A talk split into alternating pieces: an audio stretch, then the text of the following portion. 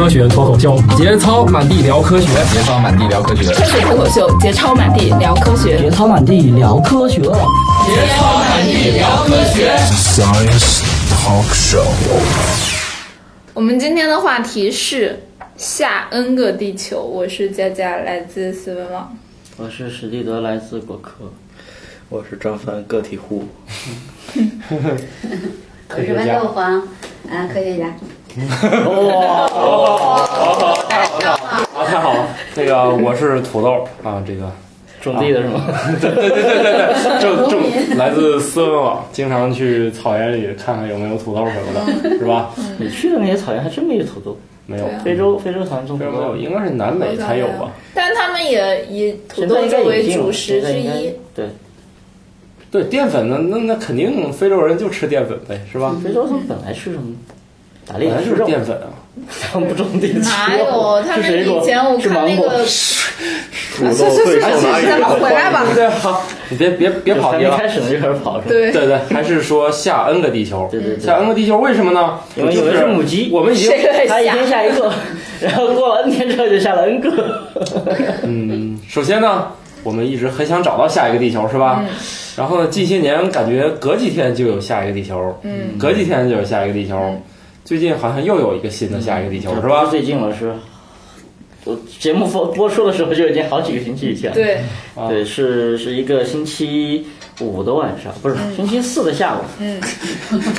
为什么记得这么清楚了？为什么呀？下午是因为又被迫加班了，是吗？倒不是被迫加班，是因为那天下午，呃。国内的微博啊也好，或者是什么朋友圈就开始传这么一件事情，就是说，呃，NASA 又要开发布会了，要宣布一个重大发现了，嗯，然后可能是关于找到了另外一个地球的，嗯，那么关于有关 NASA 开发布会宣布重大发现这事也不是一次两次了，对不对？对，我们之前就已经遇到过好几回，老晃点，其中有一次是这样子的。有一次是 NASA 宣布要开新闻发布会，宣布重大发现了，嗯，然后大家就很激动的说，哎，是不是宣布发现外星人？是不是发现外星人了？结果那天晚上，后来 NASA 的发布会的结果是公布宣布说发现了一个这个最年轻的黑洞，呃，大概这个黑洞可能我们看到它诞生也就是十几年前，好像是这个意思。那么。结果大家就很愤怒，说你这玩意儿怎么能算是重大发现呢？其实挺重大的，对不对？你发现一个黑洞还那么年轻，还可以直接去研究它的这个早期历史，这多多伟大一件发现啊！但是这个传统媒体其实不管这个事儿。那么这次其实也是这样。后来我就去翻了一下 NASA 的那个重大新闻的历史，不是重大新闻的历史，是 NASA 的那个那个页面，就是他宣布，因为他正常 NASA 经常都会开新闻发布会，对不对？开新闻发布会，然后他正常情况下会宣布我说，他说啊，大概什么什么时候几点几分要开一个什么什么发布会，可能会有一些什么东西事情要宣布，然后会请一些什么什么人。那我就看了一下他那天下午被国内传承说重大发现，发现另外一个地球的这么一个预告。嗯。那预告里面其实他说没有重大发现的这个字眼，他其实就是说他说要讨论一些讨论一些开普勒的最新发现。嗯，呃，用的是 some discoveries，一些发现就没有重大这个字。嗯，那么他他这个发现可能是让我们呃天文学家对着对于这个千百年来我们一直努力要寻找的那个目标又更进了一步。嗯，那个目标是 finding another Earth，就是找找要去寻找另外一个地球，所以。呃，这个从头到尾，它根本就是在讲说我们会开一个发布会，然后发布会上会讨论一些开普勒的发现，一些发现，那么这个可能会让我们朝着目标更进一步。好，就这些，没有别的东西了。那么结果传到国内的时候，就已经变成了说重大发现，然后说是要宣布发现另外一个地球了。嗯。所以这件事情当时当天，其实我已经知道他要宣布什么东西了，因为。你知道我们做做媒体嘛？做做科学传播这种媒体，其实是有，呃，美国有个 AAS 什么，就是科学促进会，它会有一个 Eureka Alert，就是说它会在这个新闻或者是发现，在公布之前，他就会给你告诉你，提前先泄露给你，对，提前告诉你，我我几点几分，你这提前先让你写对，让你有时。间去 采访，让你有时间去写稿子，写完之后，然后可以可以在他发布的那个同时发出来。其实我已经知道它是个什么什么东西了，但是当时不能说，你知道吗？嗯，那后来后来八点二，十发，对，十二点十二点准发那个消息，他他他其实是开普勒又发现了一颗新的叫做四五二 b 的一颗行星。然后是我是我二 b，，对对对对对，当时因为那天下午就已经被好多人传传传，所以好多人就说晚上反正十二点嘛也不太晚是吧？就是等着要看这个直播，到底你宣布什么玩意儿。所以结果有人第一眼就把它看成了五四二 B，觉得就就他意思嘛他就在很他就在吐槽说这个微博是还是 2B 第一眼看成我是我是二 B，这个这个这个简直了。结果寿陀那个那个跟了一条说四五二 B 有区别吗？对，确实这俩，呃，它这个编号应该又是按照它的发现顺序、确认的顺序，从开普勒一，呃，一直到开普勒现在有四五二 b 那么多了。对，那么这次发现了这颗这颗，先说开普勒是什么？开普勒其实我们之前讲过，我们之前应该有哪一期还专门，对专门讲了这个把开普勒望远镜送上天那老头。那个那个励志的对，那个特别励志。故事，这个老头一花了一辈子时间跟跟美国 NASA 跟军方斗智斗勇，终于把开普勒给送上天了。对，那开普勒开普勒是个什么东西呢？它其实是一个非常非常专专业的望远镜，它在天上是二十四小时，然后每年三百六十五天都不眨眼的就盯着拍照拍照拍照，对，盯着天上的同一块地方，它它也不转头，它它就盯着那一块地方看，那一块地方大概是呃，大概是反正银河系里边的一小块儿嘛，一小部分，它能够能够盯着这个里边的十几万颗恒星，就不停的在看它们的监测它们的亮度，因为开普勒这个望远镜用了一种方法来寻找太阳系外行星，我们知道太阳系外的行星是看不见的，因为恒星发光，所以我们看到它亮的，但是行星它是不发光的。呃，只不过是我们太阳系里的行星，因为离我们很近，比如说我们可以看到金星啊、木星啊，这些都是很近很近的，所以我们看得亮，所以能够看得到。但是对于其他的绕着其他的恒星转的那些星星，它太远太远了。那些星星本身我们都看得都看不太清楚了，特别远的话，那更何况它绕着这些星星旋转的不可见的、不发光的一些行星呢？所以开普勒其实就是用一种方法，就是一直盯着那些星星的亮度看。如果如果它本身它，比如说在假设这颗星星的本身亮度应该是稳定的，但它它自己也会有一些变化。嗯。那么大大概假设它是稳定的话，那么如果有一天有一天那个行星不是绕着那个恒星转吗？嗯。有一天这个行星正好跑到了呃我们地球跟它那颗行星的中间，那它就等于从那个从它的恒星前面过嘛。嗯。那么前面过的时候，因为行星是不发光的，对，它就会挡掉一部分光。那么开普勒就会看，比如说在很长一段时间里面，这颗这颗星星亮度都是稳定的不变的，哎，突然大概有这么个几小时或者几十分钟，那个那个恒星亮度突然哎变暗了一点点，嗯，呃，过了一会儿又恢复了，恢复成原来的样子。那么如果这个变暗一点点又恢复原来样子，这这个坑，他们管这个叫坑，叫 deep。就是坑，如果是周期性出现的话，就是每隔，比如说每隔几天，或者每隔几个星期，或者每隔几个月，它都会出现一次，出现一次，出现一次，这就说明就是有个东西在在绕着它转嘛。因为你过了一个周期，它又回来了，嗯，又又回来又挡一次光，所以它是通过这种现象来来发现，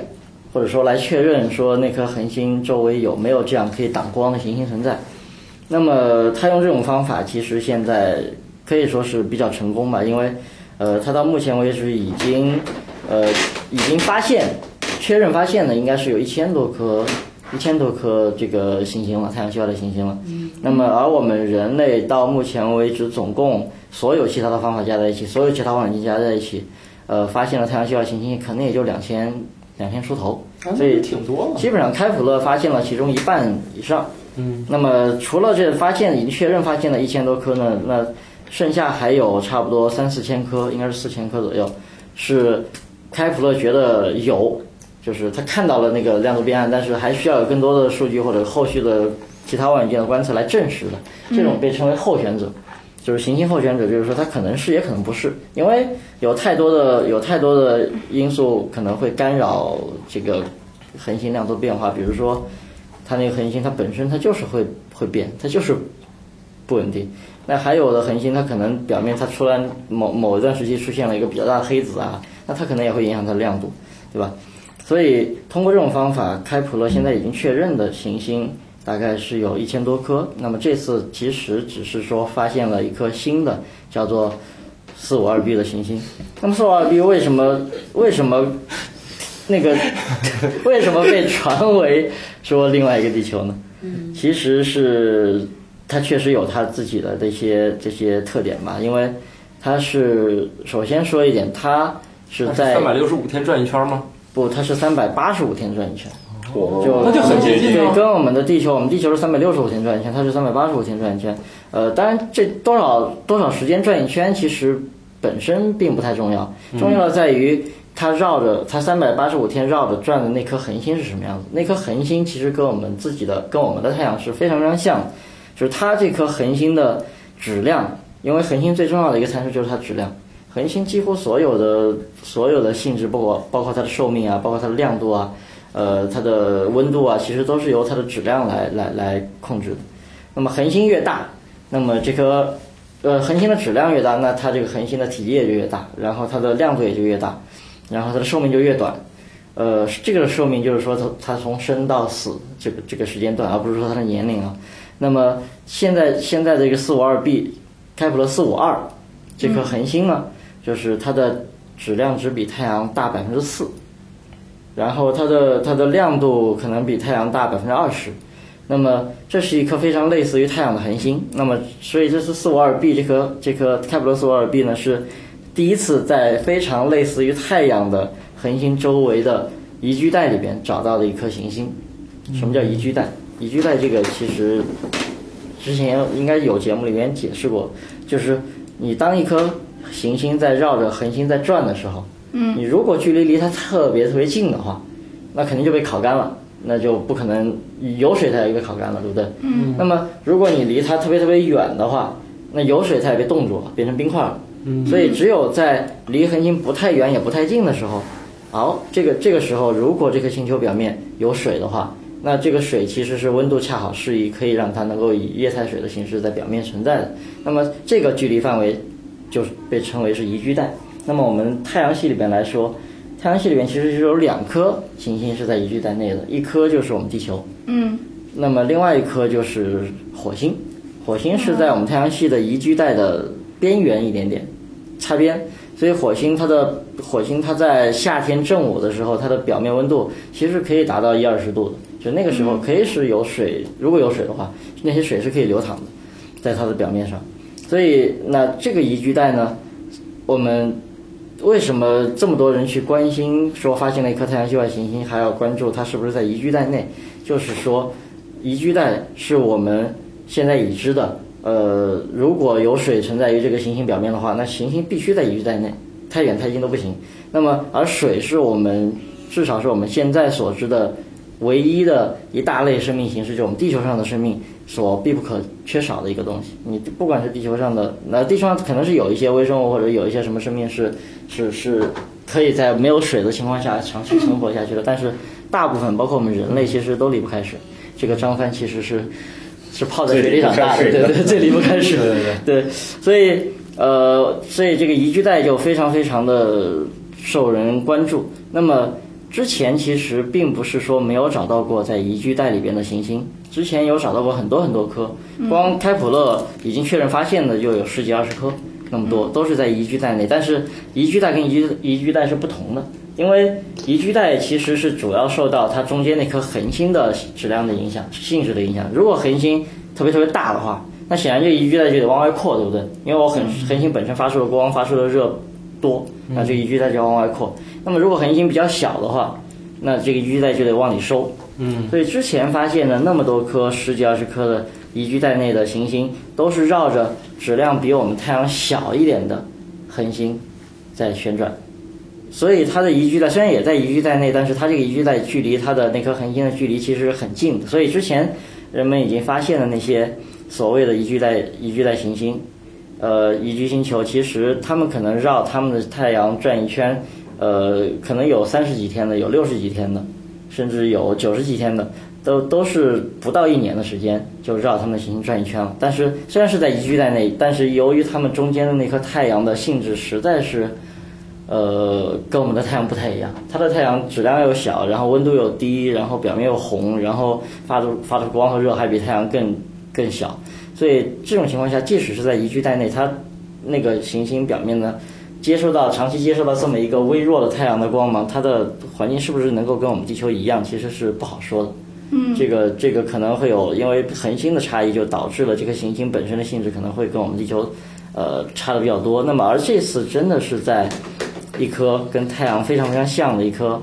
星恒星的周围的宜居带里面找到了，它的周期是三百八十五天，然后而且这颗行星其实也不是特别大，这颗行星可能质量呃已经确切知道的是它的半径，它的直径，它的直径是我们地球的一点六倍，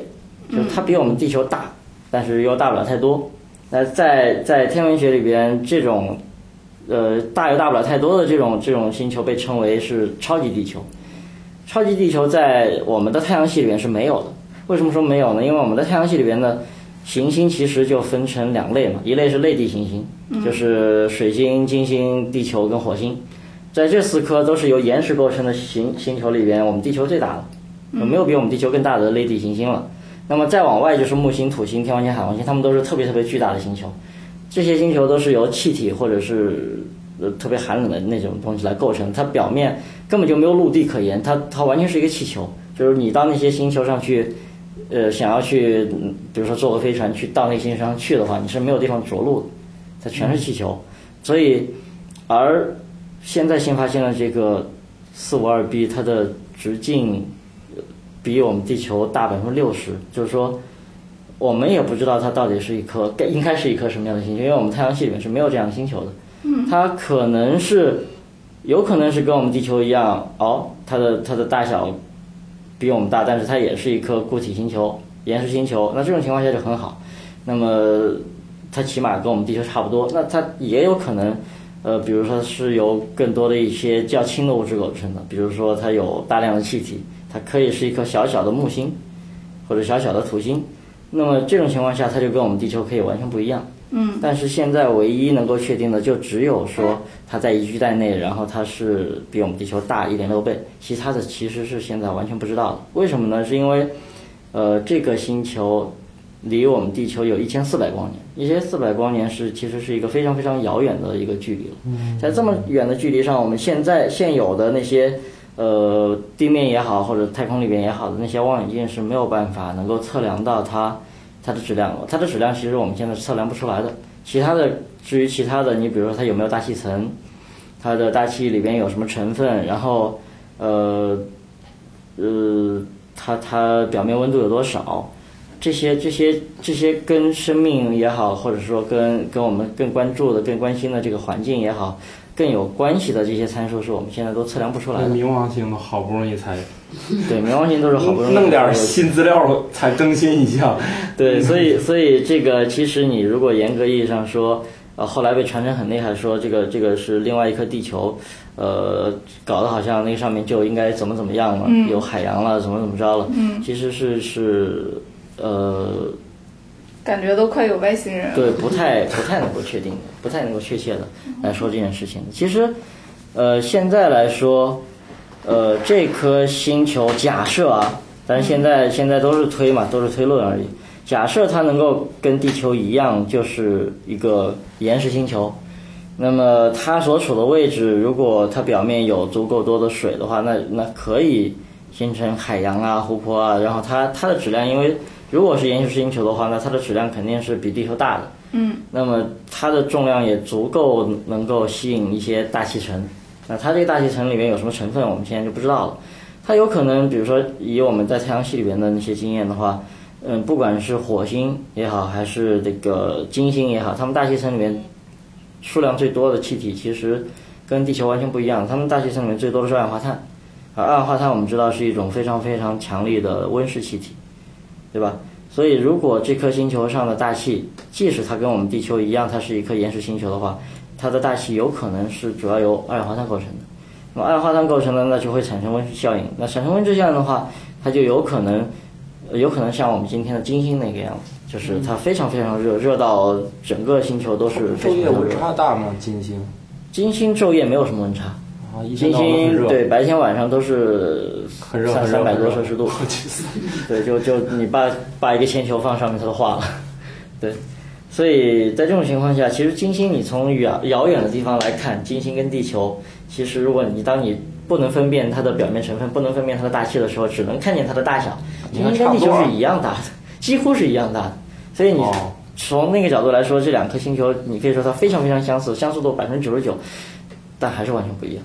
所以我们现在是完全没有办法确定四五二 b 开普勒四五二 b 这颗星球它本身到底是什么样子，只能猜测。那么假设它也条件适合了，也是跟我们地球一样有有什么海洋啊，有水啊，呃，假设它上面真的是有曾经适适合生命生存的话，其实还有一些不利的条件，就是说，呃，它其实那颗太阳，它所围绕的那颗太阳要比我们自己的太阳是老老一些。我们的太阳大概是五十亿年嘛，嗯，寿命呃年龄是五十亿年，但是那颗太阳要比我们的太阳更老，可能是六十五亿年，所以它的年龄要比我们大十五亿年。而十五亿年其实是一个，哪怕你放到恒星的那个寿命，恒星很漫长的一生里面来看，它其实也是一个不太短的年份了，因为我们的太阳。差不多，它一生从出从诞生一直到最后，它把自己里边所有的可以用的那些氢全部给聚变掉了之后，它就会老死掉。那么到它老死的时候，其实也就是差不多一百到一百一百五十亿年的样子。所以十五亿年在它的整个一生当中，差不多占了十分之一的这个这个这个比率，对十分之一的范围。所以如果是我们的太阳再过十亿或者是十五亿年的话，随着它越来越年龄越来越大，它的亮度跟发出的热量其实是反而会逐渐增加的。那么这个增加就会导致，假设我们的地球在这里，还是按还是在这个位置上的话，那么地球接收到了太阳光的辐射强度就会越来越大，嗯，就会导致说在可能都不要到十五亿年这么远，可能再过五亿或者十亿年的时候，地球其实地球的温度就会升高到一个。呃，我们现在看起来几乎是无法忍受的地步，以至于会把地球上的海海水都会蒸干掉，只会残留一些呃海洋蒸蒸干了之后，只会残留了一些盐晒盐湖干的对晒干片儿啊，然后扇贝啊，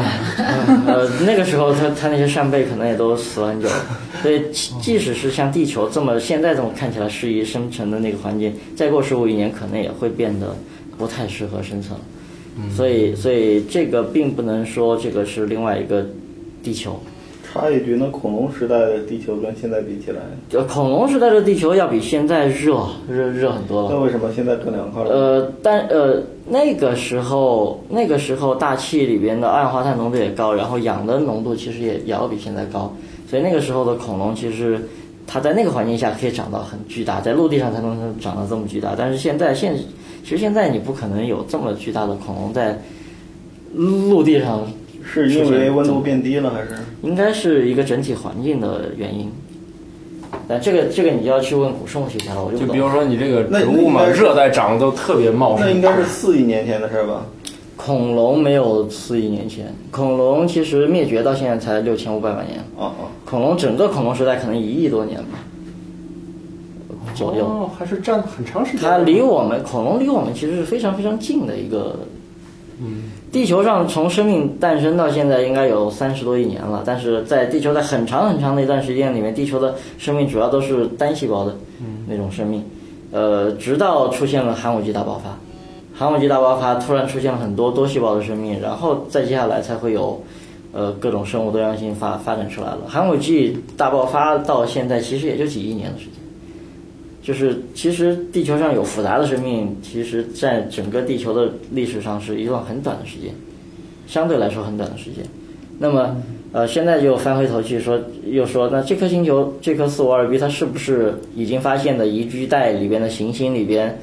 最像地球的呢？其实也不是，因为就在今年年初，二零一五年的一月份的时候，NASA 曾经宣布过一个发现，其实也是开普勒发现的。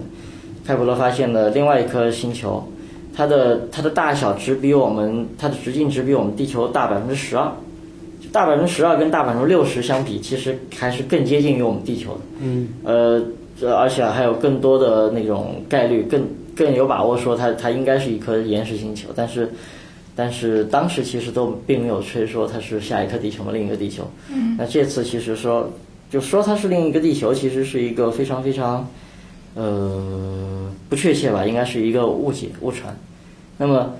至于后来前两天的事情，那就更奇葩。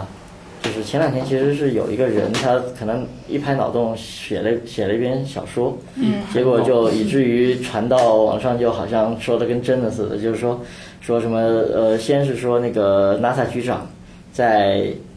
在某个社交网络上。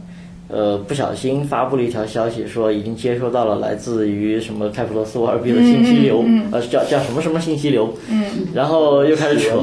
对，然后就然后那个 NASA 又开发布会，然后别人就记者提问说你这信息流怎么回事？NASA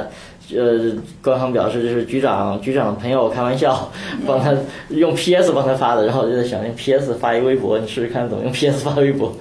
那然后再接下来就会有各种各样的科科学家跳出来说怎么怎么着，然后有一个其中有一个说是接受了一个叫什么什么什么屯邮报的一个采访，那科学家说说这个啊，现在我们基本上已经确定，很久很久以前我们地球上就一直收到过这个信息流，但是一直不知道这信息流从哪来的，然后现在终于说发现了这么一个四五二 B，然后就可以确定这个信息流是从四五二 B 那颗星球来的。那么这个信息流是什么东西呢？就是其实是那颗星球上的一些智慧生物，它为了依据，因为它也知道它那个星球，啊，比比地球早嘛，所以他再过几亿年他没法生存了，所以他就要要要移居到别的更适合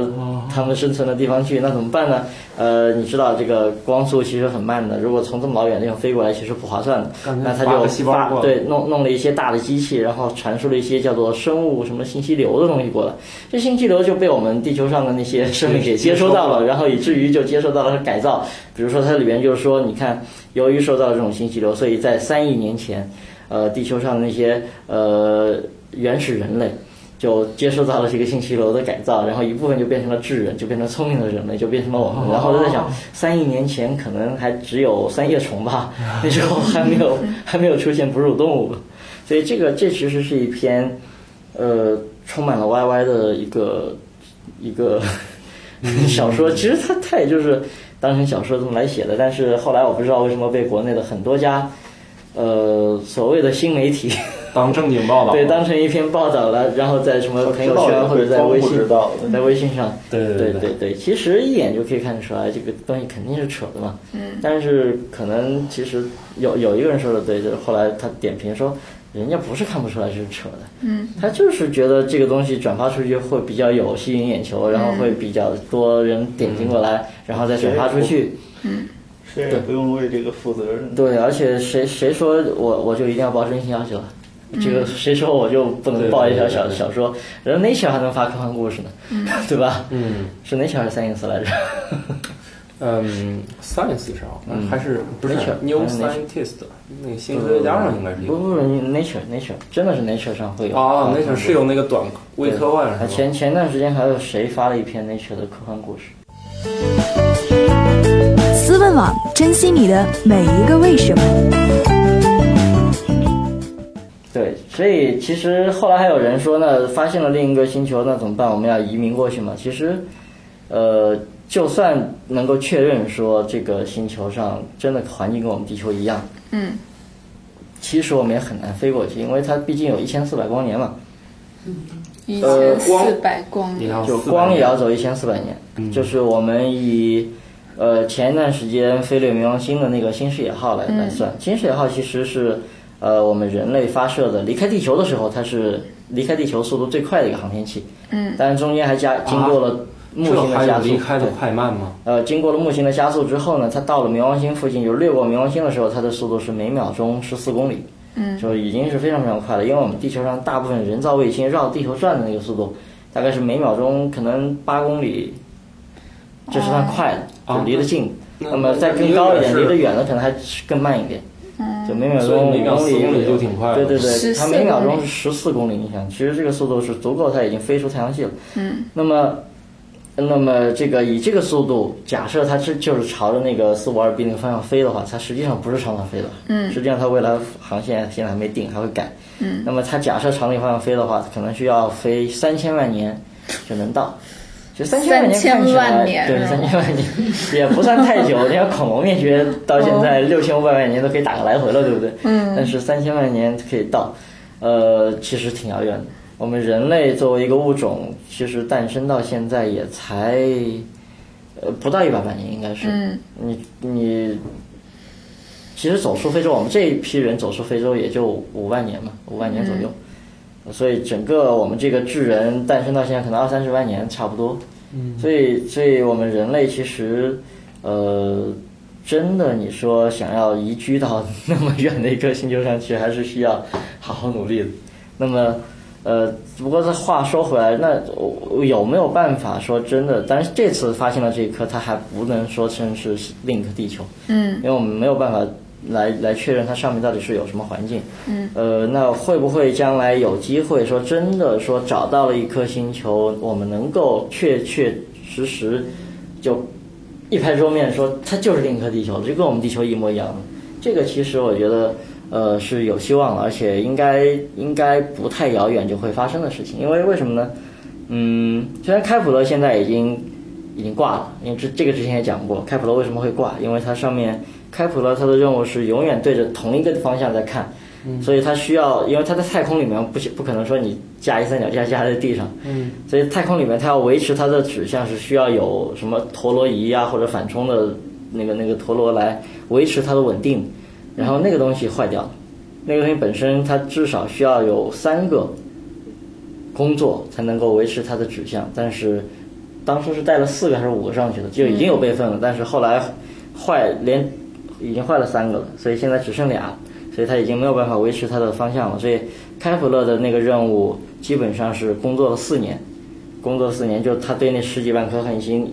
一连串是监测了四年。这个数据里边其实现在还有很多的新的东西可以挖，就比如说我之前前面说的，它其实还有差不多四千多颗是待定的，就是很有可能是，但是我现在还需要地面的望远镜或者其他的望远镜后续去继续观测它们。那么。在这种情况下，呃，指不定什么时候，这个也可能很快，也可能很慢，就看看情况，就会说宣布又在另外一颗类似太阳的恒星周围发现了一颗行星。那如果这颗行星的大小，呃，跟地球差不多大的话，比如说你不要比地球大百分之六十，你比如说跟地球差不多，或者再比地球小小个百分之百分之十，大大概这个范围，就基本上可以肯定说这颗行星，呃，它是类似于。地球了，因为如果这个行星跟地球一样大的话，那差不多可以肯定它是岩石星球了。嗯，因为我们已经有地球啊、金星啊，甚至于火星、水星这四颗类地行星作为例子了嘛。嗯，那么最好它还能离我们近一点，因为一千四百光年虽然很远，但是我们如果能够发现更近一些的行星的话，比如说有个二三十光年这样的星球，那么即使二三十光年我们人类飞过去，其实还是需要挺挺久的。可能比如说二十光年的地方，我们可能就需要，还是非要还还是要飞个可能七七八十万年吧，但比三千万年还是 还是要短很多，七八十万年对。那么，当然这个我们还是不可能去飞过去探测的。但是如果距离近的话，我们的地球上正在建的那个望远镜，比如说我们现在在中国也有参与的，在在夏威夷的山顶上打算要建一个三十米的光学望远镜，三十米光学望远镜。这个是非常非常大的望远镜，什么？直径吗？对，直径，直径三十米。那么下一代的，比如说 NASA 打算在二零一八或者二零一九年发射上天的，其实是有一个叫做叫做尾部空间望远镜的。这个望远镜要比现在的哈勃望远镜要大很多。嗯。那么这这些望远镜它都是有能力，远的可能保证不了看不见看不清楚，但是如果那个行星离我们比较近的话，那么它都是有能力。呃，通过观测那颗行星、呃恒星跟行星发出的光，比如说你当这颗行星绕到了恒星前面的时候，有一部分星光其实是要穿透这颗这个这个行星的大气层，然后再再射到我们地球上来的，对不对？那么它就可以精确到我能够测出穿透这个行星大气层的那些星光。那通过这样的星光，其实。你知道，既然光能够从你大气层里面过来了，那它里面肯定会带有一些信息，带有一些信号。就比如说大气层里面有什么成分。那么，如果它能够看清这颗星球上，比如说第一，先确定它是有大气的。那么第二，它如果能够观测到这个大气里边，比如说有氧气，有大量的氧气，那几乎就不用不用说了。有氧气的话，那肯定这个上面是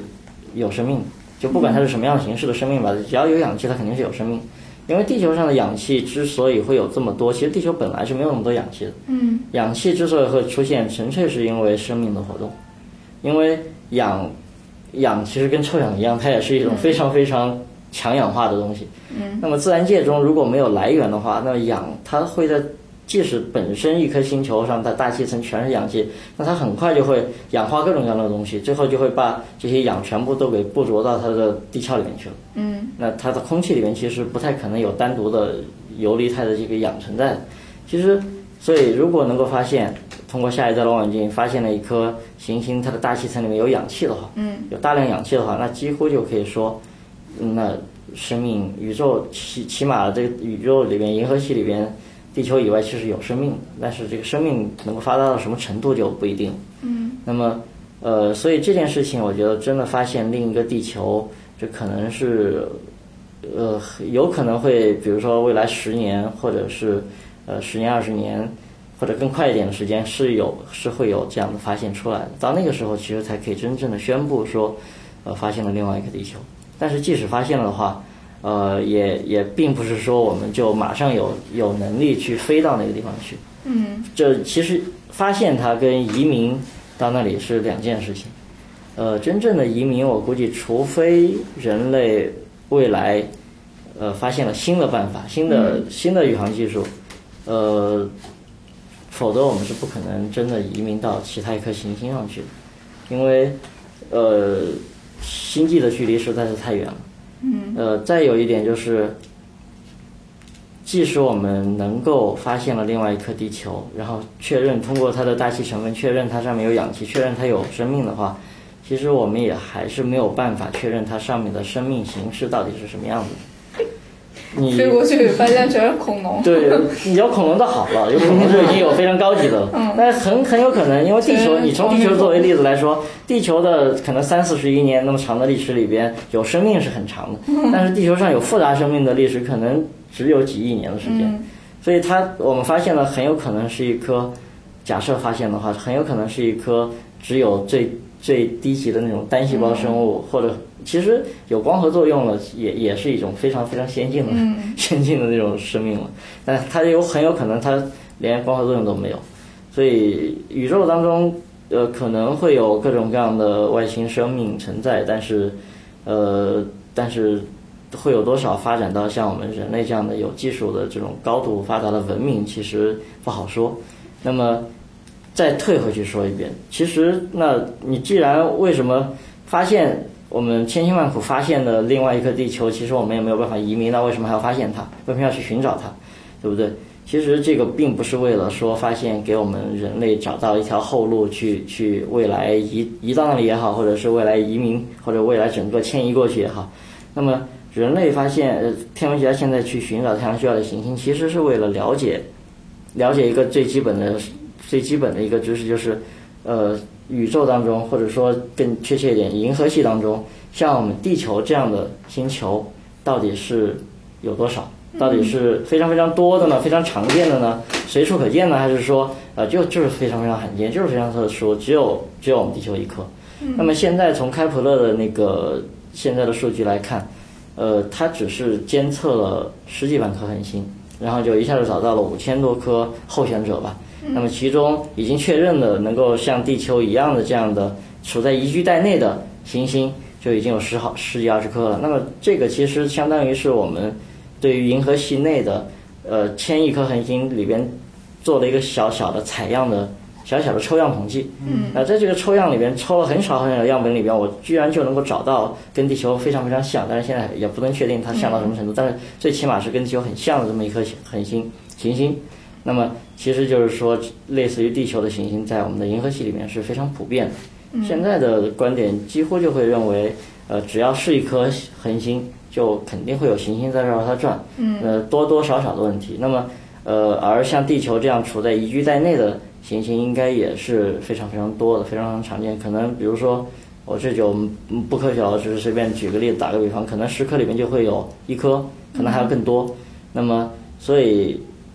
适宜我们地球上的生命生存的这样的行星，其实有可能在银河系里面是非常非常多的，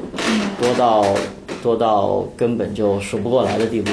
因为地球太银河系里边的太阳的数目其实是差不多两千亿颗嘛。嗯，如果十分之一有地球的话，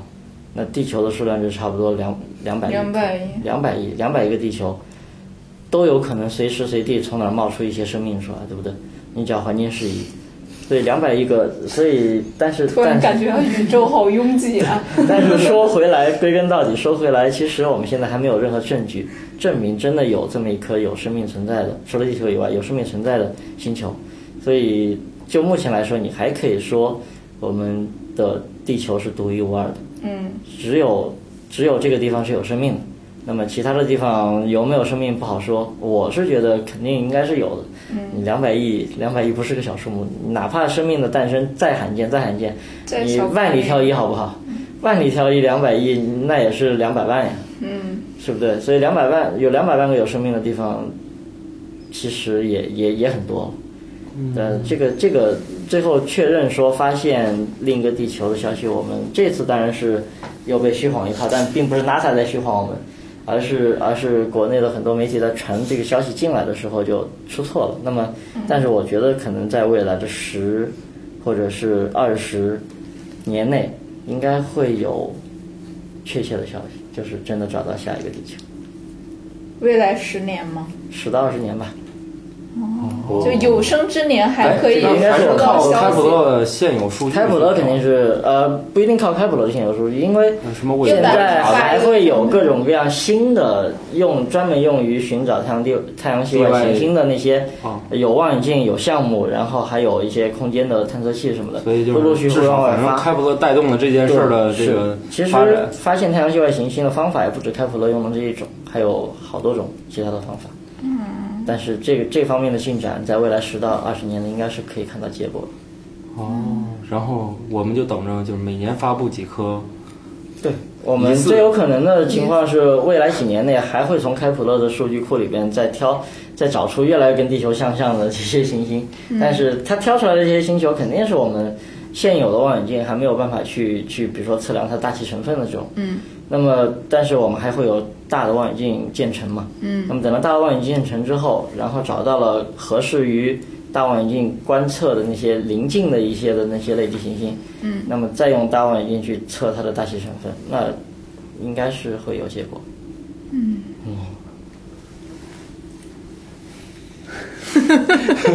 我已经听困了。是吧？嗯嗯，我